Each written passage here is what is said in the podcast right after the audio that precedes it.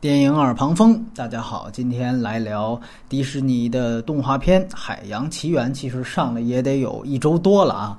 然后我给这个片子打分是四点五分。有人说呢，你的打分呢从来都是太偏激、太偏低。呃，我想了想，可能人家说的也有道理，但是呢，我自己是不打算改了。但是我们在环节上是可以有个小的修改的。就是从这期开始，尽量每一期的耳旁风涉及到的电影，我也会征求过往曾经来过我们节目的嘉宾，如果他们当中的有一些朋友看过了，那可能也会请他们打个分数。这样的话，在大家看到的这个页面里面，就不只有我一个人的分数了。比如这期的推送页，你们就能看到。刘小戴的分数，他是在遇见你之前那一期来过我们节目的嘉宾。当然了，语音到目前为止还只是我一个人的自嗨内容。说到这个片子，嗯，优点的话呢，其实也是有的。起码呢，我觉得它的内地版是有二 D 版发行的，这个算是不幸中的万幸。反正我们也挡不住迪士尼所有的片子都能在中国上映这件事儿。反正我觉得他们这次上二 D 版也算是有自知之明，应该也清楚他们的本家的动画片乃至。皮克斯的动画片的三 D 效果一直都是一如既往很烂的。还有一个也不知道算不算优点的，就是典型看到迪士尼这次走了恶搞的路线。你能从这个片子里看到《深渊》《少年派》《荒岛求生》，甚至那个岩浆恶魔的外貌啊，都特别像烂仔帮拍过的一个喜剧片叫《世界末日》最后的那个怪物的形象，特别像。如果两个片子都看过的朋友，可以试着想一想。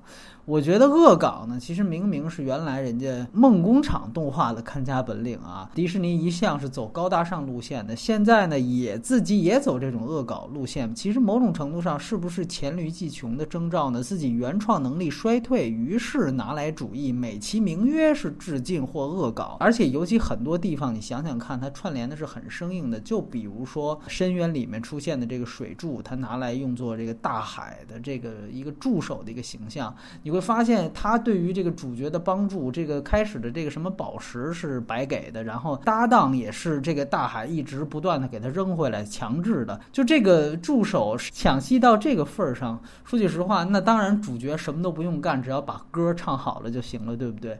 那缺点其实不要太多。首先就是巨石强森配音的这个傻大个毛衣的这个人设，我感觉太像孙悟空了啊！七十二变，然后呢，孙悟空是被压五百。百年，他是被困小岛一千年还是多少年？然后把金箍棒改成了钩子什么之类的，技能呢完全是抄的咱们孙大圣。然后呢，人设呢基本上又是一个蠢直男的形象，等于最后呢还是要靠女主角来解决问题。顺便呢，女主角还帮他感悟了，让他实现了自我突破之类的，完全的老套路。这类平民搭英雄的公路片，最后反倒是前者改变了后者，这个也是不要像《大圣归来》国产动画片更多，好吧？最主要的让我反感的其实是女主角的人设，又是说过一万遍的女权老梗，而且到这一步实际上是愈发的一种编剧的被男权迫害妄想症。到了这个级别，你看看，把这个莫阿娜设置在一个被男权阴影层层的包围下，好像她一生出来，她周边的男人都是要把她生吞活剥了一样，甚至她的父亲都要告诉你，你要干这个，你不要干那个。后面就开始各种冰雪奇缘的大套路。那么女主角她怎么样来突破男权的这个层层包围呢？她的突破方法就是唱歌。最主要让人不能忍的是。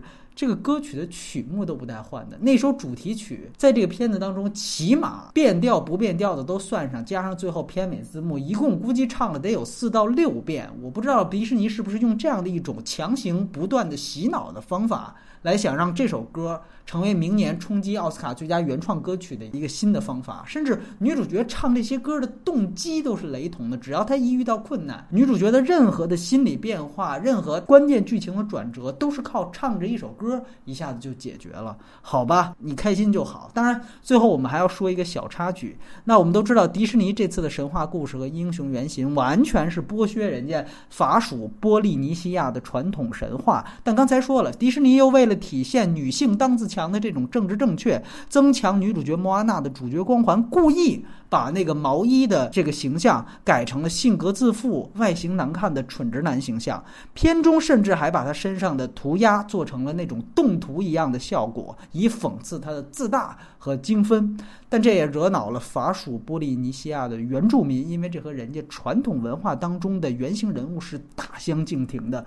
更有趣的是，我们都知道迪士尼一向是以卖玩具、建乐园为导向的拍电影的公司。那么，在这个电影上映之之后，他也就顺势推出了好几款以片中毛衣为形象涂鸦式的 T 恤衫，结果。